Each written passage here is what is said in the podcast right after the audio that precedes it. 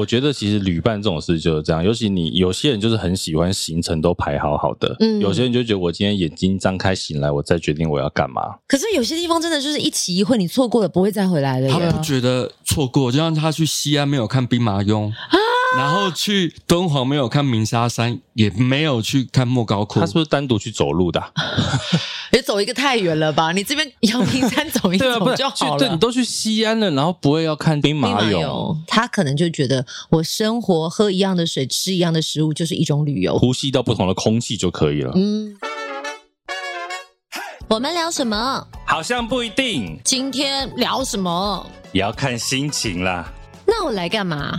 那就反正纯聊天。我们其实随时都会开始录音，很意外的这种哦，oh. 就像现在就突然就开始，猝不及防，猝不及防。今天聊什么呢？今天聊什么呢？呃，我觉得这个人很特别，就是这是他第二本书吧？对对，然后他很勇敢的挑战，从一份安稳的职业开始，用他的脚走天下。那之前可能还有靠单车，那现在呢？哎，不单单是靠单车，有靠。脚或者是中间接驳，但是怎么让人家愿意陪你走这段旅程，愿意让你上车？你长得比较可爱哈，没有，长得比较诚恳。还有长辈缘超好，长得比较诚恳，听起来不是一件好事哎。所以诚恳就可以去思路吗？你可以试试看，你算诚恳的吗？我可能长得不太像诚恳，恶心。好，其实今天聊的是什么呢？我觉得因为思路哦，说思路这东西，以前我们只能在历史课本、地理课本、历史课本，什么张骞通西域啊，对，或者是什么啊，那个西天取经，东汉，对对，西天取经啊，一带一路啊，那不是历史课本，那不是近代史吗？对，近代史、近代史、中国史的部分。所以其实思路对我们来说，其实那个真的是课本里面的东西。可今天在场这位呢，诶，他亲自走了一趟呢。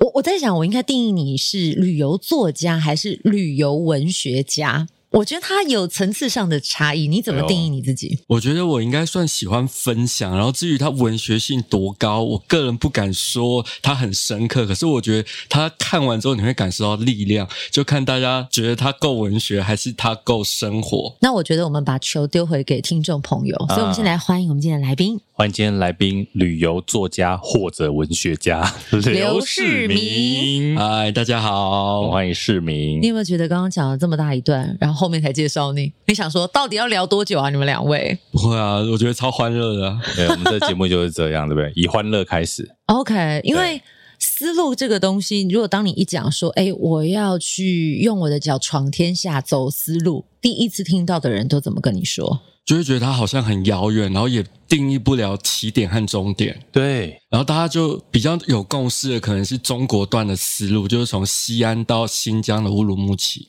啊。但其实它是里面的只有一小段哦，一小段，不敢说一小段，它应该是单一国家里面最长的一段，哦、单一国家最大段。那整个思路它包括了哪些国家？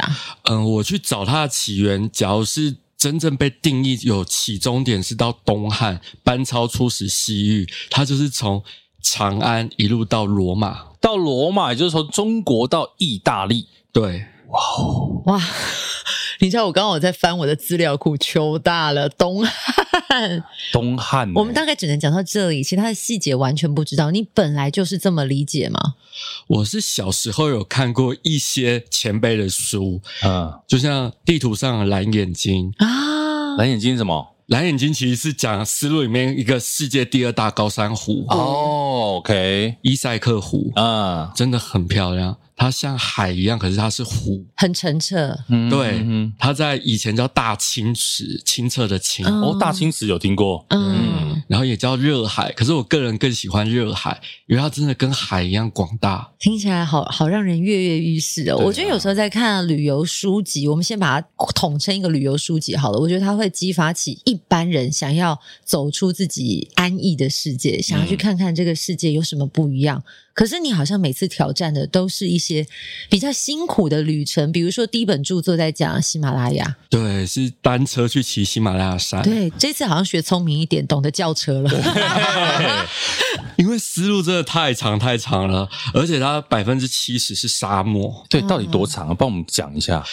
它假如中正常来说，你穿越各个国家，你最少要八到十个国家。嗯，可是有的国家我们偏偏又不能去，就像高加索有几个国家，台湾的护照是进不去的。这个时候应该只能用台胞证了吧？这时候真的就进不去。啊，真的啊？对，因为只认护照。因为我我记得好像其中有一个地方反而用台胞证是比较好申请。嗯，有两个国家，因为他们跟呃中国比较有往来，友好啊，友好，因为他们有独特的天然气，是是是，对，所以那里就只好动用到飞机，所以你要飞飞过这个国家，对不对？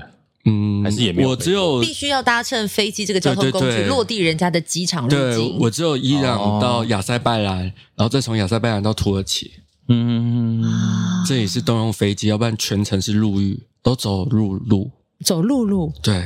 那你要从哪一段来跟我们分享？因为我们生活经历，可能我们说要用你的脚来环岛环台，我们都觉得好了不得了。而且这件事我们都还没有做到过。对，我们先讲一个基本的，刚刚讲思路，因为其实刚才进来讲说两万多公里，嗯，这整个路程两万多公里，你走了多久？半年，半年的时间。嗯、等一下，有走路，有坐车啦，不是，有飞机，你怎么能够半年不工作？还是这就是你后来人家转向的一个工作存折够厚啊？没有没有，想说，这样的壮游不是回家，这样的壮游不是每个人都可以做出这个决定。如果你本来有一个很啊，不能说很安稳，就是一个固定的工作，你要怎么去面对你的工作伙伴？或者是除非你今天就是我笃定了，我现在出去不会再回来，所以工作我不要了。那时候是跟主管提说，我想去走一段路，我、嗯、原本只有三个月，就说我走到土耳其就好。想说，哎，工作也久了，主管就说，哎，可以用留职停薪的方式，嗯，就是他觉得，哎，我有他半年不在，他半年之内找不到可能可以取代我的人。那所以他就想说，哎，那就用留职停薪的方式。可是，在谈的过程当中，他又发现我去的国家很特别，嗯，他想要买我的照片和文字啊。但因为我们是媒体公司，OK，然后母集团是旅行社啊，所以就是跟他息息相关，还是有相关的工作啦。但你本身就是很喜欢壮游的人吗？其实也没有到很喜欢，可是觉得想去做特别的事。嗯，我觉得人的一生就应该去做一些能够名留青传的事。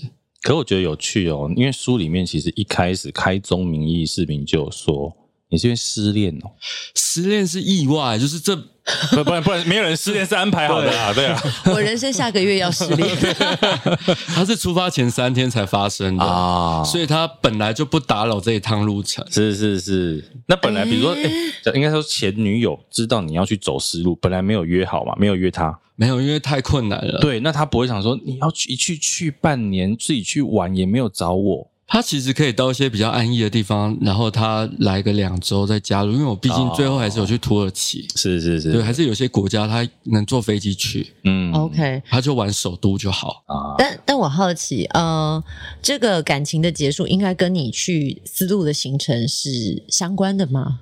其实不相关诶，就是吵一些刚好没有必要的小事。OK，因为我刚刚以身为女生的角色，我可能会想说啊，如果以我们这个年纪开始，可能要成家立业，要抛下一切去一个地方，不管是三个月或者是半年，其实都是一种挑战。嗯，那你要从这段挑战当中得到些什么？如果我是女生，我就会想要知道。所以，如果是因为这个原因导致分手。那我想，这趟旅程一定是你觉得可以带来给你什么？可是如果只是因为其他的呃周边刚好是这个时间点，我就觉得哦，刚好就是都碰在一起。对，因为那时候原本出这本书，再来是要开发讲座，再来是我要去带入中亚的行程，嗯，就是一路一连贯下去的，所以其实公司也算是祝福。嗯，公司真的蛮不错的。他就是开疆辟土的人。那你现在为什么你会选择丝路这一条路？两万多公里走半年？因为我原本在看书的时候，以为是真的失恋，然后想说去一个很久不用回来的地方。为什么会选择丝路？而且这本书它除了叫丝路之外，它叫做裸心漂流。裸心，对，不是裸体哦，裸心漂流，不是写真集哦。大家也如果是写真集，大家可能也会很想看嘛。有人在丝路的行程拍上一些美照。你 有裸照吗？美照，美照，美照，零美照。为什么裸心漂流？其实会选丝路，是因为我觉得它是历代探险家、宗教家或者是战争，它都是必经的一条路，而且它文化、种族和历史相当的丰富。嗯，所以我想说，它可以用各个民族或者是各种不同的主题去走，所以我觉得它应该会是一个很丰富，回来可以带来不同主题的嗯，分享或者是开发不同的流程，所以当初是会选这条路，就是因为少人去写成这么磅礴的书啊。因为像我一个学弟，他好像之前去西班牙，他走了一个行修道者之路。朝圣之朝圣之路，朝圣之路，对，他就是走那一条，然后他也出了一本书。我觉得你们的出发点搞不好都有一点像。可是当一趟呃，当一趟旅途要六个月的时间，你怎么样把这六个月发生的点点滴滴，还有你看到的精华，给好好的记录下来？我觉得这条路太长了，所以我在写作的过程当中还蛮辛苦的。因为半年，你说真的很长，嗯，那某些细节，如果你当下没有记录下来，就就没了，完全没了。嗯、它不像。假如是朝圣之路，可能就走一个月。嗯，那他回来其实什么都还新鲜，还会有细节。然后我往往就只会记得最后两个月发生的事。对，所以我在过程当中就只能够尽量用 Facebook 或者是粉专发记得的事，然后最后就自己去把它串，然后照片，我而且我还有录影片。嗯，所以后来都是影片回去听逐字稿。哦，你还有录逐字稿啊？我觉得蛮聪明的，嗯，因为像我们这个年纪，我刚刚也想说，不要 不要，就是觉得说我们自己还很年轻，什么都记得住。你现在没有记下来，都忘记了，完全没有。而且我以前有用声音去记录，可是我觉得声音最后听也很累。可是影片，你发生的当下，哦，我刚才被偷了，或者是我刚才发生什么事了？啊，我觉得那个情绪是最真实的，嗯，那个声音。你反而最后没办法模拟情境，因为有些细节就是你旁边的人或者是你那个实地物，它完美记录下来。但你刚刚说你有被偷？被偷什么？被偷心还是？如果有偷心这一趟，应该是艳遇之旅哦，哦就不会是裸心，就是艳遇了。被偷钱和被偷外套。还有被偷衣服，不知道为什么。我我在想，外套跟衣服有可能是他以为里面有重要的财物吧？对，嗯，应该外套他只有那一件是好货。哦，你也是。火车上我放在旁边，然后就一个老翁，他就坐了大概三站，然后一个小时。然后我就礼让他坐，然后想不到他走的时候也顺道把我外套带走了。我在想他会不会一直以为那是他的？因为人有时候会顺手啊，以为旁边是我、呃、不一定是千阳啦，千外套，我不觉得是他的啊，因为他上来就是空无一物。诶但是你知道，曾经我坐高铁啊，旁边的人。拿起我的饮料就要喝，因为他顺手以为是他的，因为他的手的方向，嗯，他就顺手要拿。电影院有时候也会，对，我可以理解，吃错爆米花，对对对对对。我们先把它好啦好啦，导导向往正的，但是有一些应该就是刻意，比如说偷钱，或者是像我知道有一些旅途，你可能会遇到一些小朋友啊，要你买一些纪念品，可是殊不知。好，后面有一些特别的，或幸运神硬要挂在你手上，一挂就收钱。对对，你有遇到这种吗？我那时候还特别查攻略，我就从圣母院的后面的步道走上去，我就完全没遇到。哦，聪明，就是有人先分享一下经验呐、啊。但你走的很多都是你是第一个耶，对，甚至连什么寂寞星球或文章和影片都没有，我还特别自己跑去，就想说我要成为第一个写中文的。你有害怕过吗？对，其实我前面有很害怕过，所以我前面还拼命找旅伴.结果。我最需要旅伴的国家，他居然就先走了。结果最让你害怕的是旅伴。哎，对耶，旅伴旅伴放生。因为我有一个国家很贫穷，它叫塔吉克。嗯，所有人玩它的方式都从商业国家包车到这个国家玩完进首都，因为首都最方便，有机场还有客运可以离开。嗯，然后结果我们到边界之后，他就跟一个大哥，他邀约他说：“哎，我们去路边拦车。”然后那时候我还在忙着想说，哎，我们要包一台车，然后他就跟我说他要先走了。他没有邀请你一起吗？没有，不是那台车坐不下两个人吗？所以，所以他是被丢包哎。对啊，应该是他路线不确认，他只要进首都就好。可是我会希望我要走以前玄奘走的那一条路线哦，就是，是取经的时候。对，因为那条路线比较难。嗯啊，然后他就觉得有人约有伴，他就走了。好奇路线比较难是怎样难呢？嗯、呃，因为那条路线它算边界，嗯，不是一般居民会路过的路线，所以他们政府有没有要认真把那条路线花钱去做好？哦，所以居民那条路其实很好。那通常比较多车的就是居民走的那条路，所以你的旅伴比较没有想要走这么难的路。他其实可有可无诶，他景区可进可不进，就是他扑朔迷离。有时候他自己在出发前当天才想好说，哦，我现在要干嘛？可是有的东西可能前一天你就要先买好，或者是先找人找团。嗯嗯，我在想，会不会这个概念就是你是后期知道你自己有是有目的性的在走这条路，他可能就像是自由行的旅人，走到哪算到哪。我其实可能在很前面就会跟他说，我哪个国家要干嘛，哪个国家要干嘛。可是他就像风一样，他只有想说我要干嘛。OK，这时候帮我们下陈晓东，风一样的男子。没有，我觉得其实旅伴这种事就是这样。尤其你有些人就是很喜欢行程都排好好的，嗯，有些人就觉得我今天眼睛张开醒来，我再决定我要干嘛。这个时候我们就要问，你是行程控吗？我还好诶，因为我还是很多地方留下遗憾。没去到的，对。可是我觉得每个每个国家或者是每个城市，你总有设定一定要去的一个地方。嗯，嗯，可是他偏偏那个地方也可以不去。可是有些地方真的就是一期一会，你错过了不会再回来了。他不觉得错过，就像他去西安没有看兵马俑啊。然后去敦煌没有看鸣沙山，也没有去看莫高窟。他是不是单独去走路的、啊？别走一个太远了吧？你这边阳明山走一走就好了。对，你都去西安了，然后不会要看金兵马俑。他觉得他在那边生活也是一种旅游经验啊。哦、OK，很浪漫，想法不一样，很流浪不一样。对，像我们可能就会觉得说，哦，古迹啊，或者是什么，越多 A 的一定要去参访一下，必看景点。对，对，但他可能就觉得。我生活喝一样的水，吃一样的食物，就是一种旅游。我觉得这个可能是观点上的不同，呼吸到不同的空气就可以了，嗯，也是可以。所以也蛮感谢他。他一离开之后，虽然我很震荡，因为我觉得我瞬间不知道我怎么往下走，而且那边真的就拦车很难。可是你刚刚一进来就说你靠拦车，靠着诚挚和蔼的脸。他拦车很难的原因是因为，呃，我们去的没多久之前，才有一个女生是欧美的女生，她在路边拦车拦了五天，她都拦不到车。拦了五天，拦了五天，那那中间是四个晚上，她就都住在同一个地方，啊、可是她无法往下走。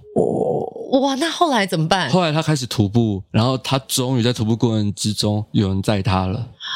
可是拦车这件事情不怕遇到就是危险或是什么的吗？我觉得会耶，所以自己要很小心呀。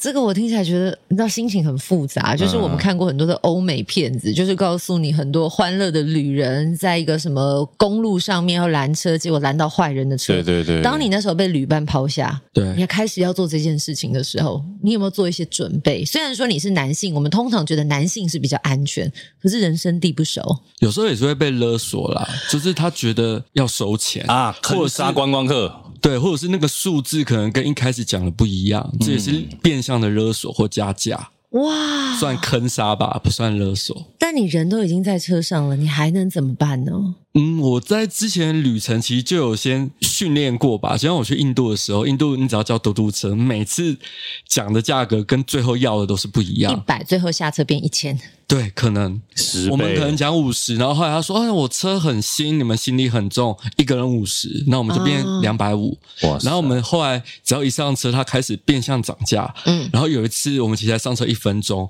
然后他就涨价，然后我们就在塞车红灯的时候直接跳车。他也追不到我们，反而是你们坐霸王车，也不算吧？因为他在车上还是放五十块。因为我们在同一个入口，根本就还没有离开那个入口，然后就直接塞车了。然后他就直接说他要涨价，我说什么？你要坑杀我们？哎，但在旅游的过程当中，我觉得我听到一个概念，他现在都是笑着讲这一段，可是的确当下应该是。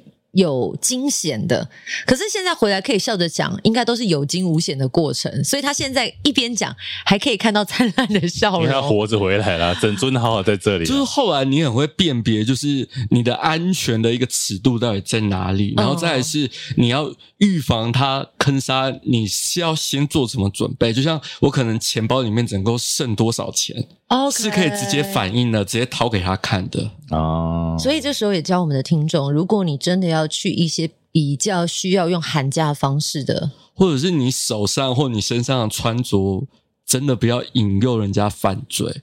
就是穿越普通的衣服越好。我觉得你就不要拿那些比较科技的东西。但你对啊，除了手机之外，除了手机之外，那你因为我也有我也有被有也有被拆穿过。他说你手机是我们国家都没有买得到的。他就说：“哎、欸，你这手机很贵。”嗯，然后就想要我的手机。好可怕哦！等下，我就聊到现在，大家以后会不会不敢去丝路啊？没有，我是在之前其他旅游国家的经验。可是这还在一些的确比较二三线的国家是容易遇到的，但我觉得它也不见得完全全然是那种我们想象中的那么极端可怕。可是他们就是起了一些歹作的心。对，所以我觉得有时候谈判技巧还有自我保护的机制还蛮重要的。所以你有带了什么防卫性的？用品吗？就像我甩棍拿出来，防狼喷雾。嗯，我之前是没有带诶，可是就是会把钱塞很多地方。有没有告诉？然后以及多带一只手机，那手机是随时当备用，然后也是拿出来当做给他看。哦，我手机其实也还好。OK，备用机。那钱要藏哪里最安全？钱我觉得藏哪里都要很小心。就像我去印度的时候，我有藏在鞋子里面。哦，我国小会这样。鞋底，对鞋底啊，踩鞋底啊！因为他抢劫的时候，总不可能鞋子交出来。结果现在大家都知道钱藏哪里，鞋子交出来。你有看到刘世明先生的时候，知道去哪里抢。可是我在印度又发生了一件事，就是全世界任何一家清真寺，你都必须要脱鞋。哦，对对。然后我鞋子又太新，我鞋子就被偷走了。他殊不知，他是个欢乐包，里面藏了三百块美金。哇，超多，比鞋子本身可能还贵哦。对，一万多块台币耶。哇塞！可不是，可是你你你鞋子脱了，你钱要一起带走啊！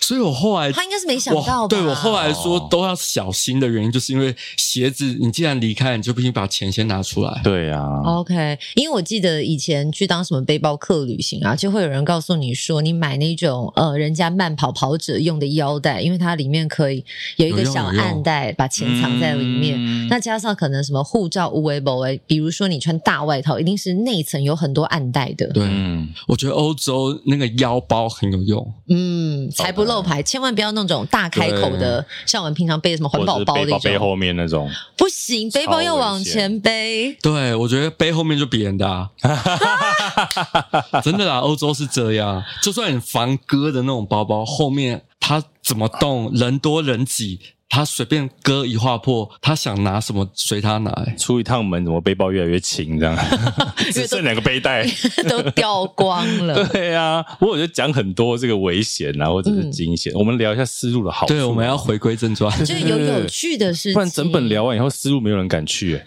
其实我觉得不会，是因为我觉得从他的书，还有他在分享的时候，他是有很多的面向。因为旅游有趣的地方，不是只看到这座城市的美好，是它的好与坏都看进去，然后加上你的生。生活经历去消化，对，我觉得这座城市或者是这一段路，我觉得它每个城市都有它自己的风格，而且它中间很多是伊斯兰国度，嗯，就是你从出新疆之后，全部都伊斯兰食物和宗教以及所有建筑都是，嗯、要一直到土耳其才会有所改观。嗯、所以其实我大概三个月都是面临一样的食物，然后一样的审美，就觉得哦。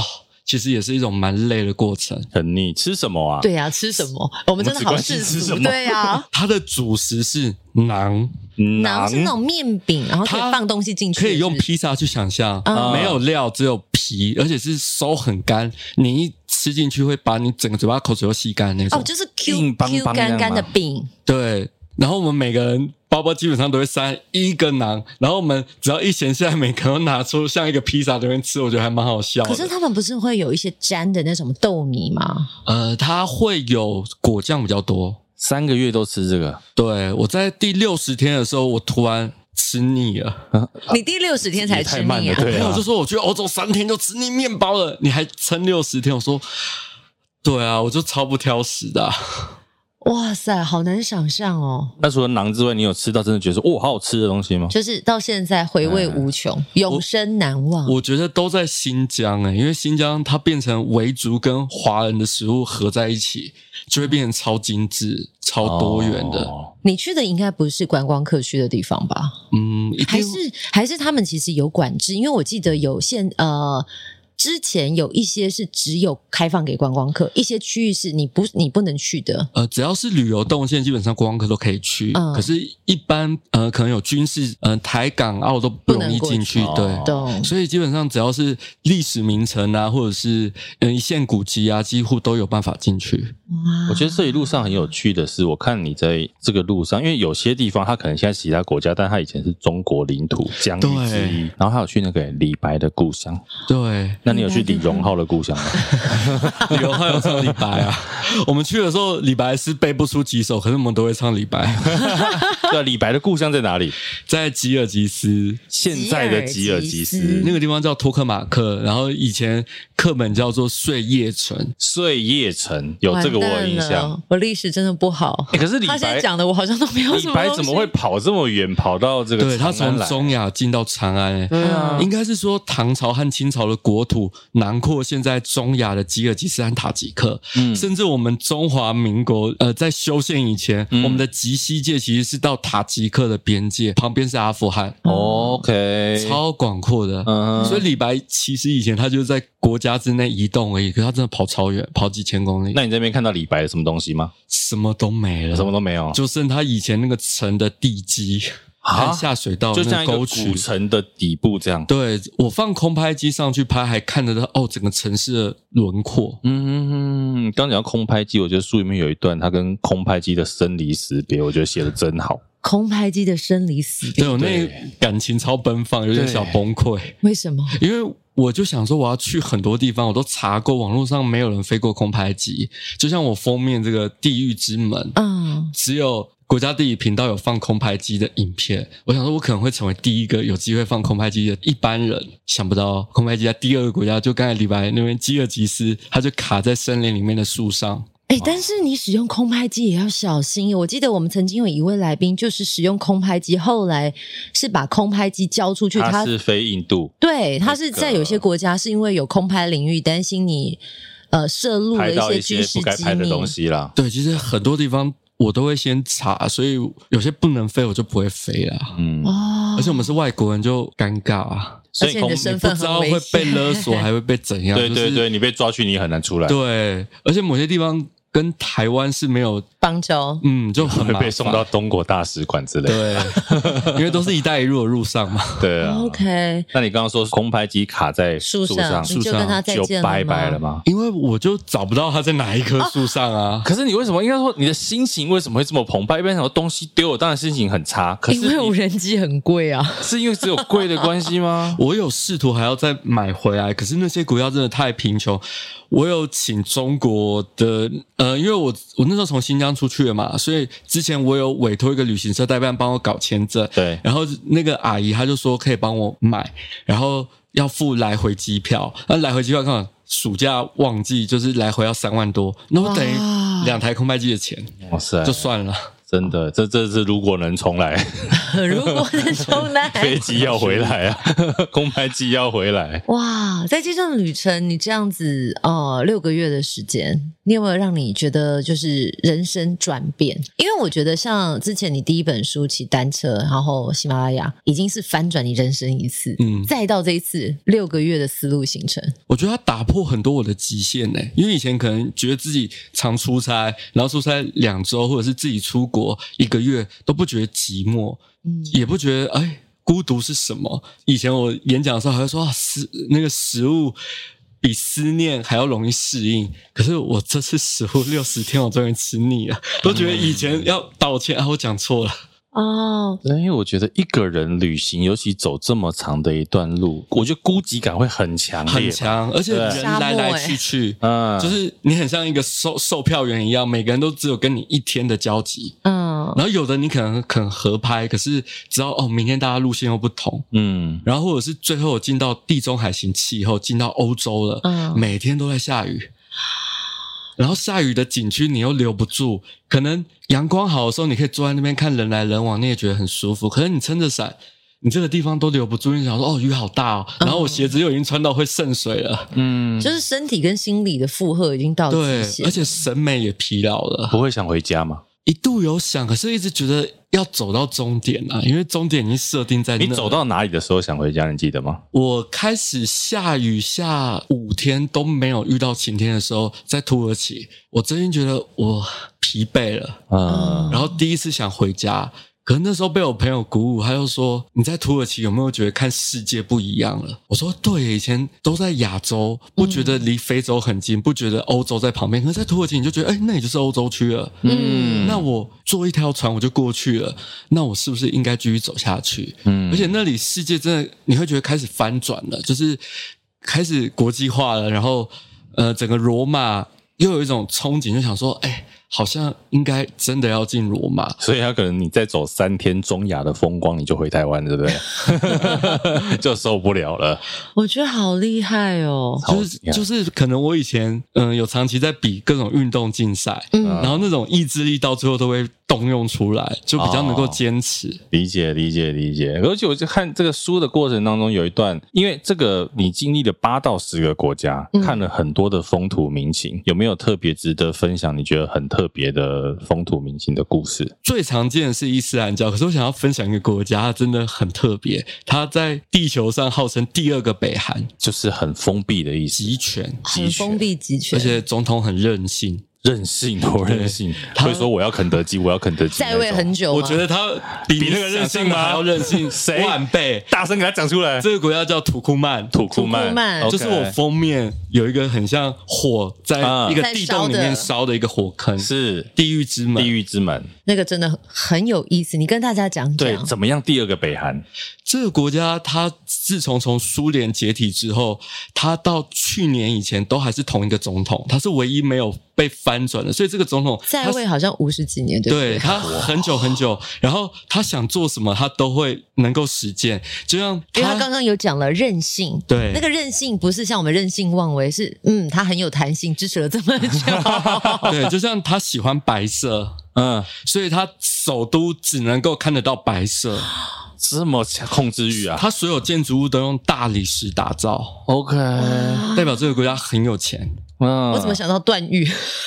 白色哎，他可以开那个白色派对哦。所以他有钱的原因是因为他有无穷的天然气。嗯，然后它的天然气就呼应到我刚才讲的地狱之门。地狱之门就是苏联科学家在考察那个地理环境的时候，发现这有天然气，然后我们在挖掘过程当中，它就陷落，天然气又冒出来。他发现有一些有毒气体，所以他就放一把火去烧，就烧了五十几年，好狂哦，烧不完呢。你就知道这个国家他们天然气就多，对啊，所以他们不缺钱吧？不缺钱，很有钱。就跟那个像我们说，杜拜，对啊，石油比水啊，水比石油贵一样啊。他那边就是，对，酒又比水便宜。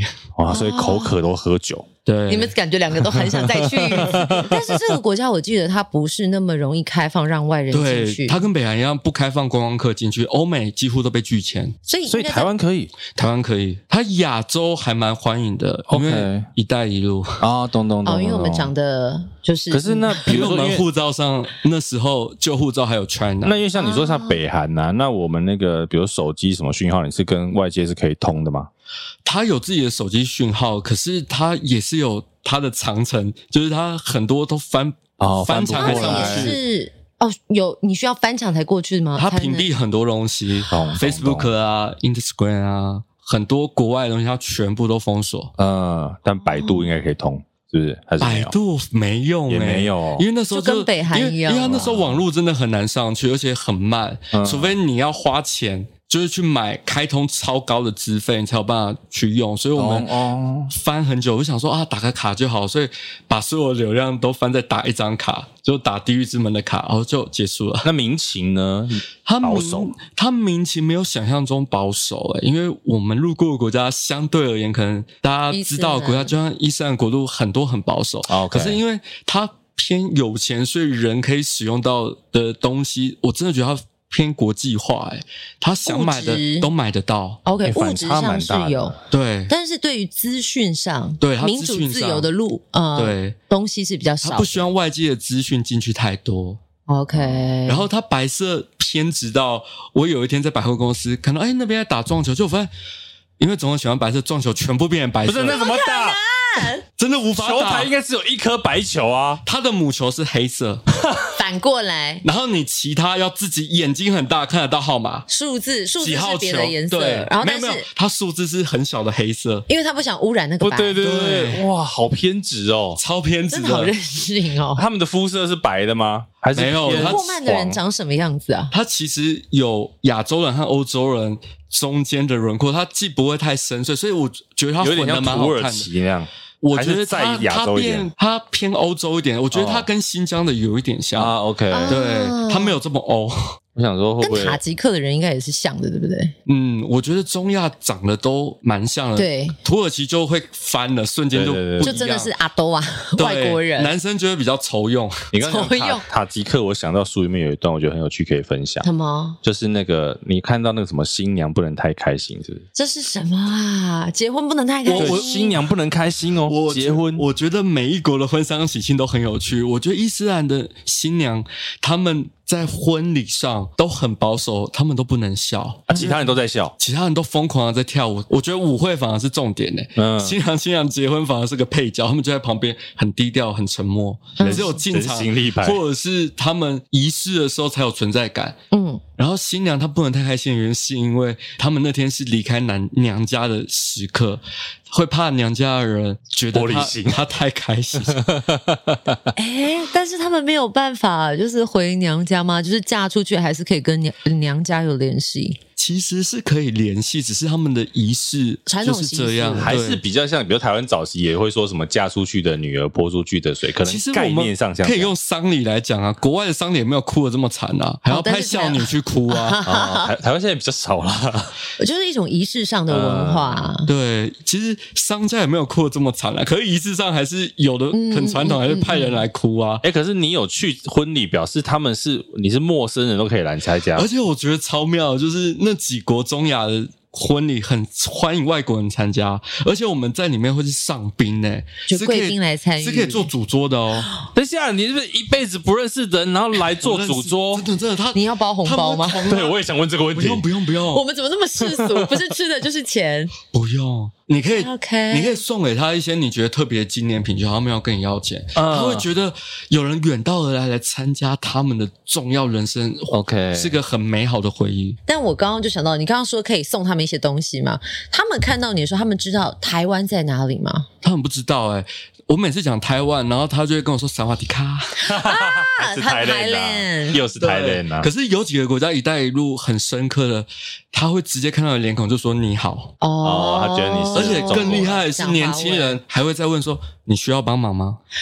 多一句。多一句，尤其是首都，几乎所有年轻人都会。哎，但是他们那边，因为就像你讲“一带一路”，应该是有很多的中国经济发展在那，对对，不对？所以他们可能会学中文，有人教中文吧？很多就有孔子学院啦、就像以塔吉克来讲，讲他们一般的工资好了，一般他们企业是两百元美金，嗯，那假如是中资的公司，那就是五百元美金，不止两倍哦，哦而且五百元美金是底薪。所以中资的企业在他们那边是显学，他们从求学时代开始就觉得我要学好中文，然后以后能够进好的公司，然后。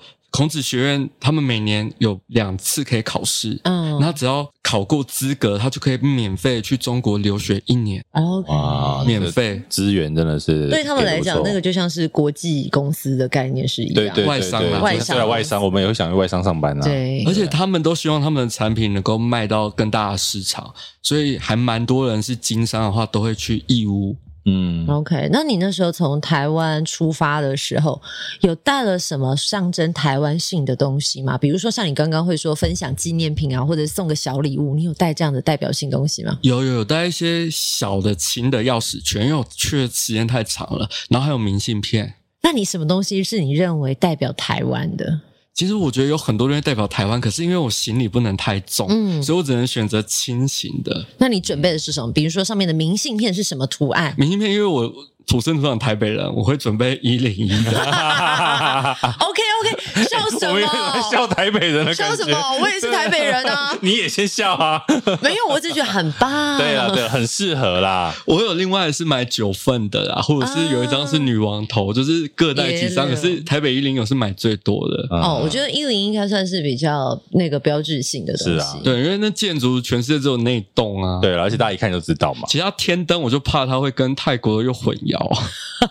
是是是，因为泰国水灯节哦也有在放天灯。对啊，对，理解。其实刚刚讲说你在过程当中有很多的旅伴都跟过客一样，嗯，可这些过客有没有让你印象特别深刻的？有哎、欸，我觉得我算是个愿力很强的人。我每次只要觉得孤独，我内心就会开始澎湃，或者是我在我的 Facebook 就会 murmur，就会说哦，今天好无聊什么之类，然后希望明天不要再下雨了。嗯，然后当我。后来对食物开始腻的时候，就会出现会煮东西的旅伴，然后就是华人就会说：“哎、欸，你今晚要不要一起煮饭啊？”然后我们就一起煮饭了，然后就可以摒除我一点思念，因为我觉得对食物你超过三个月以上，我真的觉得会很想很想很想很想吃卤肉饭，而且我不可能一个人进中餐馆，因为很贵。OK。对啊，你没有自己带什么食物去哦？一般背包客是不是不会带？我后来发现要带酱料，不是，我想维力炸酱面带到那边也太占空间了，带酱料、酱油、味道啊。而且我后来发现有一个东西，就是海底捞的锅底。等一下，你背包有多大，可以带海底捞的锅底？我后来发现有华人，他背包里面就真的背各种锅底，然后那个锅底有一点点辣，他来炒菜、来拌面、啊、来煮汤，来超棒。酷哎、欸！而且、哦、我觉得我知道他的做法了，就是因为那些锅底啊，就是这样一袋一袋嘛，所以你不用一次倒整袋，它点点挤出来就好。重，它等于就是调好的酱料。对，因为那个酱料你只要一拌面，哇，你就不思念，味道就回来了。因为其他你都要大菜，你才会觉得哦，那是家乡食物，一个人没办法煮啊。所以食物是你思念家乡的方式。后来还有月亮，我我情面我里面举头望看月亮。对，有时候就是你夜里就无聊，以前都不觉得哦，李白写的那些他到底在想什么。可是当我自己离乡久了，就看着那月亮头，看着觉得哦，那是真的可以想家的一种方式啊。嗯，就是你会觉得哎，此时此刻好像有人在看着月亮，或者是会想起一些东西，因为整个天际只有它是最亮的。走完的这一条路，应该说走到最后啊，走到最后是意大利嘛？嗯、你知道要自己要快要走完了，那阵子的心情是什么？如释重负，解脱。对，我就会觉得我好像打完一场仗，嗯，然后回头看连绵的烽火台，一路到军东一路到首都，然后都是冒着烟，嗯，然后突然就终于要结束了。那时候心里有不舍吗？嗯，一开始急着想要回家，但后来发现。哦，很艰辛，但真的要到尽头，准备可以返航了。对，我就我再形容一下那个心情，就很像以前都很像一个人披星戴月这样走，然后可是你一回头看，很多很多人，很多很多故事，像点了万家灯火一样，然后心里很温暖，然后就觉得啊，终于要回家，然后可以回台湾了，终于终于要回家，然后就觉得终于堆叠起来，就代表啊。很深刻，很深刻。就隔天启程走回来，再半年就过去了。欸、这样六十呃六个月的旅程啊，你的身形有改变吗？有诶、欸，就偏枯瘦。因为我我我实在很难想象那个六个月的苦行僧路线，还有到底要准备多少东西？你的行囊，你的衣物。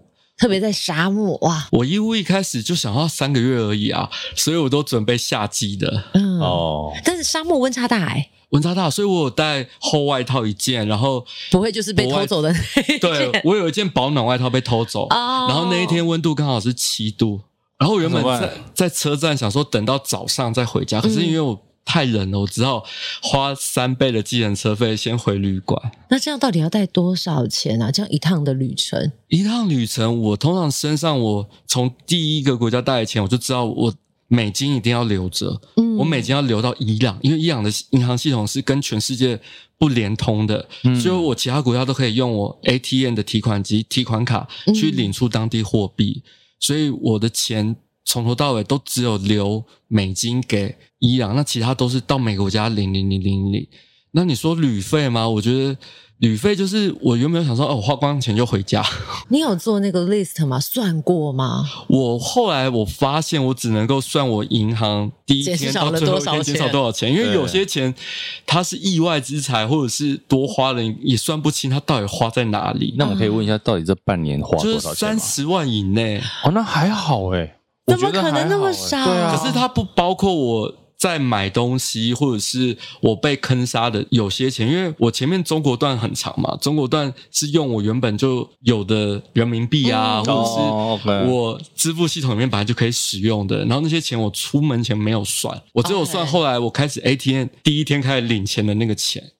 但其实我觉得听起来好像也还好，没有到很花很多钱。主要是因为我住都是住背包客，就是上下铺。嗯，我很少去住哦，一人一间，因为我觉得一个人包一整间很浪费，而且就只有睡觉而已嘛。对，我就而且我觉得背包客有一个有趣，虽然说是过客啦，可是在过程当中你就是会认识到不同的人。嗯、对，然后我有些国家也是有去沙发客，就是沙发主家住，嗯、所以也省了一笔钱。那有没有呃哪一个人让你到现在还会怀念起他，或者是你们还有联系？有，我在伊朗的时候，我觉得他打破我对这个国家所有当初的认知和想象。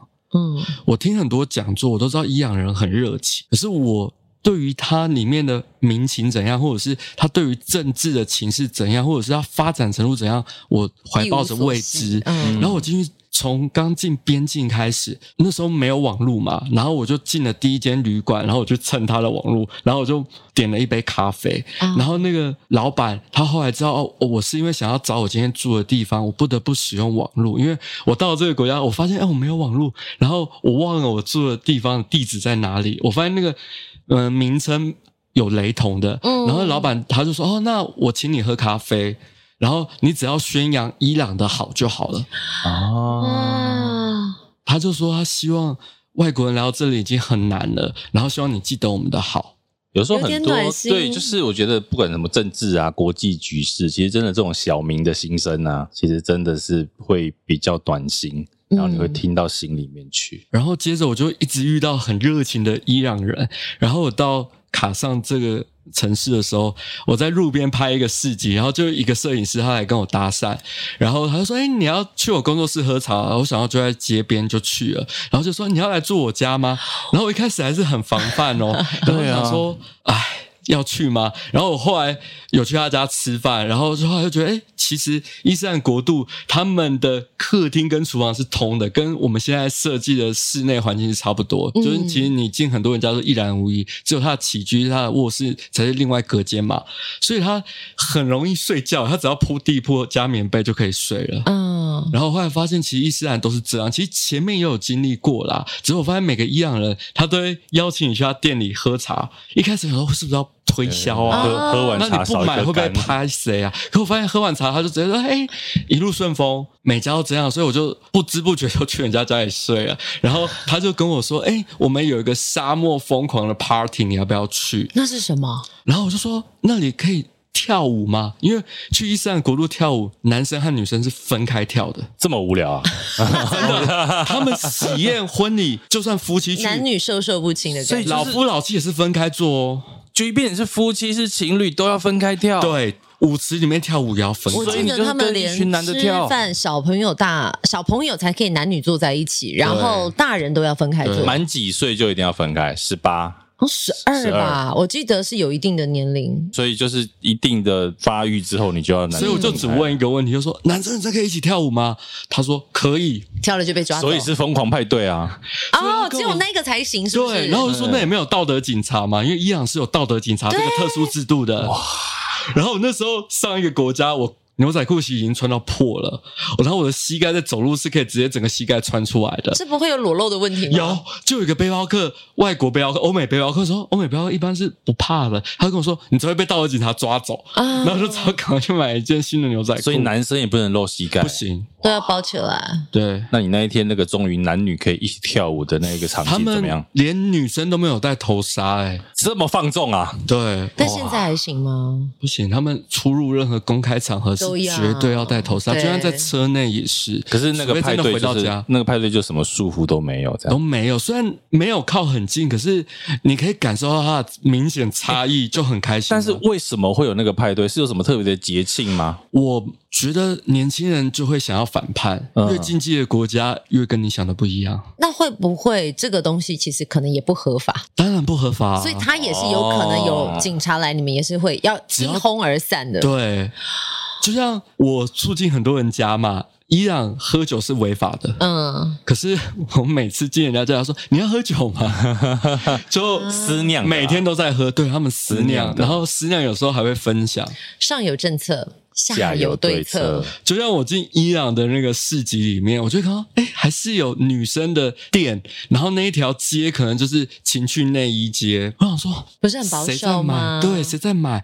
先生去买。可是在家里可以穿啊。他对他在家里可以穿，啊、而且我想说，他还不止穿给先生看，就是我有一个朋友，他是做领队，嗯、然后女生领队，然后她的男朋友是伊朗人，然后他就说他跟当地的伊朗女生他们会开情趣内衣 party，只能女生去。